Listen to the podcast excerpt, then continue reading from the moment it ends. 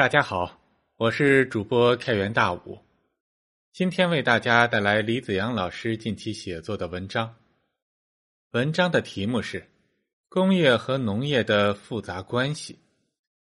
文章的发布日期是二零二二年三月二十八日。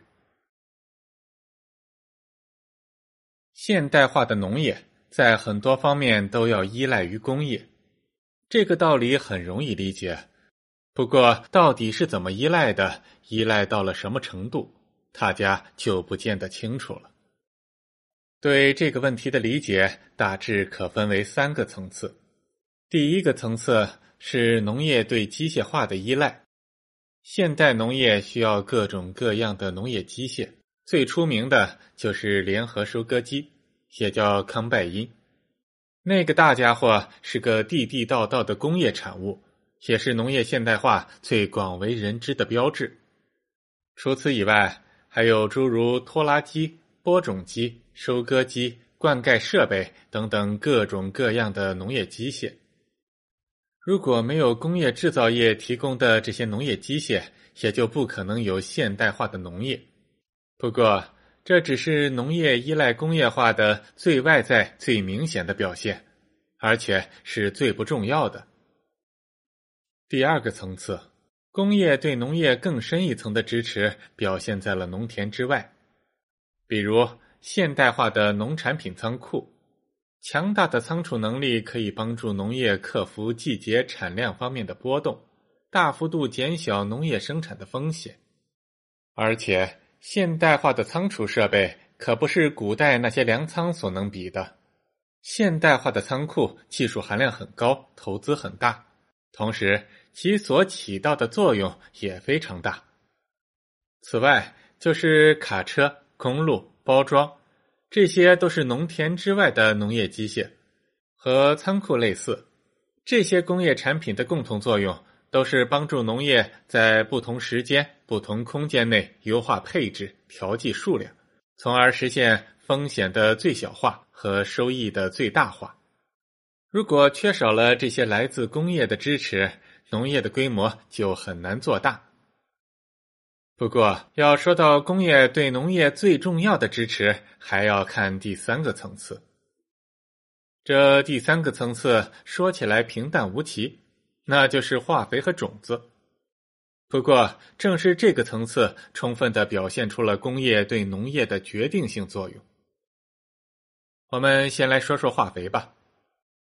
用了化肥，农田的产量就会增加。这事儿看上去很简单，似乎没什么可说的。其实这里面的门道可就深了。农业生产的过程可以被简化成为一个人们从农田里持续拿走东西的过程。具体来说，人们收获农产品拿走的东西主要是氮元素。氮元素是构成蛋白质的关键元素。人类须臾不可或缺。自然界中的氮资源非常丰富，空气中有百分之七十八的成分都是氮气。但是要把这些氮元素收集起来为人所用就很困难了。要想把空气中的氮固化下来，有两个自然的途径：一个是打雷闪电时会把一部分的氮以硝酸盐的形式固化下来。但这部分的比例不高，只占百分之十左右。而另一种途径就是通过豆科植物把空气中的氮气转化为氮化合物，这一来源占了百分之九十。虽然豆科植物能从空气中提取出氮，但人们把豆子给吃了，这些氮元素还是没能保留在土地中。至于其他的农作物，则更是只能从农田中索取氮元素，而不能对此加以补充。人们在收获了这些农作物后，农田中的氮元素就大大减少了。很显然，如果像这样只获取不补充，就算是金山银山，也会有消耗殆尽的那一天。当然，人们一直都懂得补充土壤肥力的重要性。俗话说得好，“庄稼一枝花，全凭粪当家。”在工业化之前，把人和动物的粪便释放到农田里，就是为了给土壤补充肥力。可是羊毛出在羊身上，人和动物的粪便说到底还是来自于农田的农作物，并且还只是些剩余的残渣。从氮元素流动的角度来看，农田还是入不敷出。所以，农业的可持续发展一直都是传统农业所面临的一大难题。大部分的地区只能采取轮作制，一块农田种一年歇一年，甚至种一年歇上两三年，也有几种作物轮换种植的。虽然如此。但由于农田肥力在整体上的入不敷出，传统农业的产量仍然很低。就拿我们中国来说，在化肥普及以前，小麦的正常产量只有一亩几十斤，即使是比较好的耕地，水土俱佳，其产量也只有一两百斤。时间来到了二十世纪初，一位德国化学家。发明了工业化制氮的技术，人类第一次掌握了除闪电和豆科植物以外的又一种大规模固化氮元素的手段。人们终于获得了工业化生产氮肥的能力。自从有了氮肥，农田里氮元素入不敷出的大难题终于得到了解决。人们可以向农田里释放大量的氮元素，要多少有多少。农业的可持续生产难题就此破解，农产品的产量因此而大幅增加。到了今天，一般情况下，小麦的亩产量可以达到八百到一千斤，亩产超过千斤再也不是梦想了。亩产几十斤、一两百斤和亩产千八百斤之间的区别，可不只是产量高低那么简单。这种差别决定了人们是否可以从农业生产中释放出劳动力，用于其他的领域，譬如工业化。说到底，吃饭问题至关重要，所以亩产量很低的情况下，大量的劳动力必然会被束缚在土地上，大家都在为了能让家人吃上饭而终日劳作，就这样还不见得能吃饱呢。中国的传统农业一向以精耕细作著称，但精耕细作的另一面，则是农业生产占用和消耗了大量的劳动力。氮肥的最大作用就是降低了农业生产所占用的劳动力比率，这就让国家有了条件去发展工业。对于化肥和工业化之间的这种重要关联，我国原本认识并不清楚。新中国建立后的一段时间里，我们仍然在依靠着精耕细作和合作化来提升农业产量。显然，在这方面再怎么努力，也不可能取得真正的突破。后来，有关部门认识到了化肥的决定性作用，于是下决心要引进大型的化肥生产线。这就是一九七零年代著名的“四三方案”。国家花费了四十三亿美元，引进了包括化肥在内的大型工业生产线。中国农业从此进入到了化肥时代，这也是中国工业化得以深入展开的决定性条件之一。说到“四三方案”，这其中还有一个重要的情节：四十三亿美元放到今天也是一笔巨款。一九七零年代前期的中国财政非常紧张，到哪里去弄这么一大笔的外汇呢？这就要说到党内的一位奇人，他名叫李强，早年在特科工作，建国后在广播、邮电等系统工作过。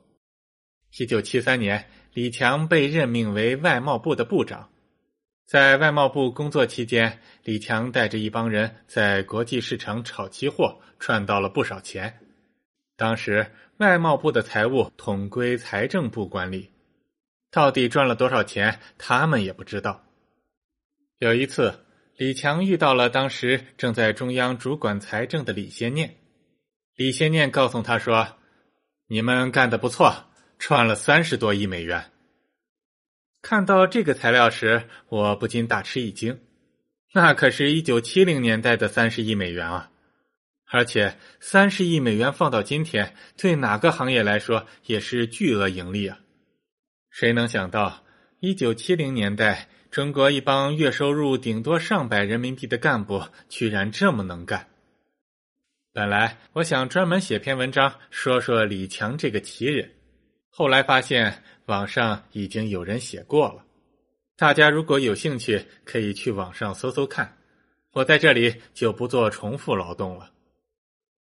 书归正传，四三方案让中国农业进入到了化肥时代。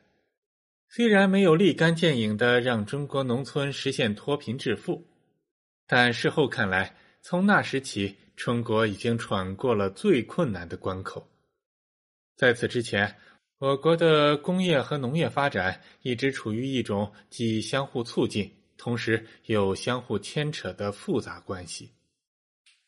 前文讲到了化肥对农业实现现代化，并将大量的劳动力从农业生产解放了出来。种子的作用与化肥类似，二者都充分体现出了现代农业对工业化的强烈依赖性。除此以外，这里还有一个要点，那就是无论是化肥生产还是优良育种，都必须要依赖于大工业、大科研才能够落地。虽说作坊式的小工厂、小研究所也能生产出化肥和种子，但那些可远远不能满足中国这样一个大国的农业所需，所以。四三方案才决定从国外引进大型的生产线，而不是继续发展当时国内的那些小化肥厂。也就是说，要想农业现代化，要想真正的解放农民，就必须要大力的发展工业化，而且还是那种现代化的大型的工业。缺少了这种大型的工业化，农业就不可能得到真正的发展。大量的人口就只能被动的束缚在土地上进行辛勤的劳作。可问题的矛盾之处在于，想要发展工业化，又需要大量的资金，而对中国来说，获取这些资金的途径只能来自于农业。也就是说，农业领域必须要先行付出，让工业化发展起来，在那之后。农业才能得以实现现代化。农业的现代化必须要以工业现代化为前提。反过来说，工业的继续现代化又十分依赖于农业所能提供的资源。工业和农业就是这样复杂的交错在了一起。正是因为空农业之间存在着这种复杂的关系。对于国家来说，就必须要努力的保持好工农业之间的平衡关系。一方面，必须要从农业中汲取资源来实现工业化；同时，工业化发展起来之后，又必须能够及时的对农业给予支持。只有形成这样的良性循环，工农业才能够携手并进，共同走向现代化。很多的发展中国家拥有着非常丰富的自然资源，但就是因为没能处理好工农业之间的这种复杂关系，整个国家的经济发展很慢。这其中常见的错误包括以下这几种：首先，很多的国家并没有能力从农业中提取资源来支持本国的工业化。而这直接导致了工业化发展不起来，因为缺乏资源，工业化发展不起来，农业生产也就只好停留在了畜力耕作、粪便肥田、刀耕火种的低水平阶段。还有一些国家，由于工业发展没能攻克最难的重工业，而是以轻工业和简单加工业为主，这种工业。可以称之为殖民地工业，这种工业很难支撑起现代化的农业。比如，很多缺乏大规模化肥生产能力的发展中国家，由于无法得到足量的化肥供应，所以即便拥有土壤肥沃、水热充足的自然条件，他们的农业产量也难以得到根本性的提高。上述的这些问题往往会形成恶性循环，农业的落后又会让工业部门无法得到发展所必需的资源。正确的做法是要保持农业与工业之间的平衡和协作，切不可偏废其中任何一方，不可片面的牺牲其中任何一方的利益。要抓住时机，及时调整，要确保工业农业的互相支持和协同发展。这件事儿说起来容易，做起来难。但如果仔细端详一下新中国工农业发展的历史，你就会发现，这可是一张解答了这个大难题的高分答卷。以上就是本文的全部内容。张孝宇所著的《技术与文明》是本文的重要参考资料。更多的精彩文章，请关注李子阳的同名微信公众号。我是开元大武，我们下期再见。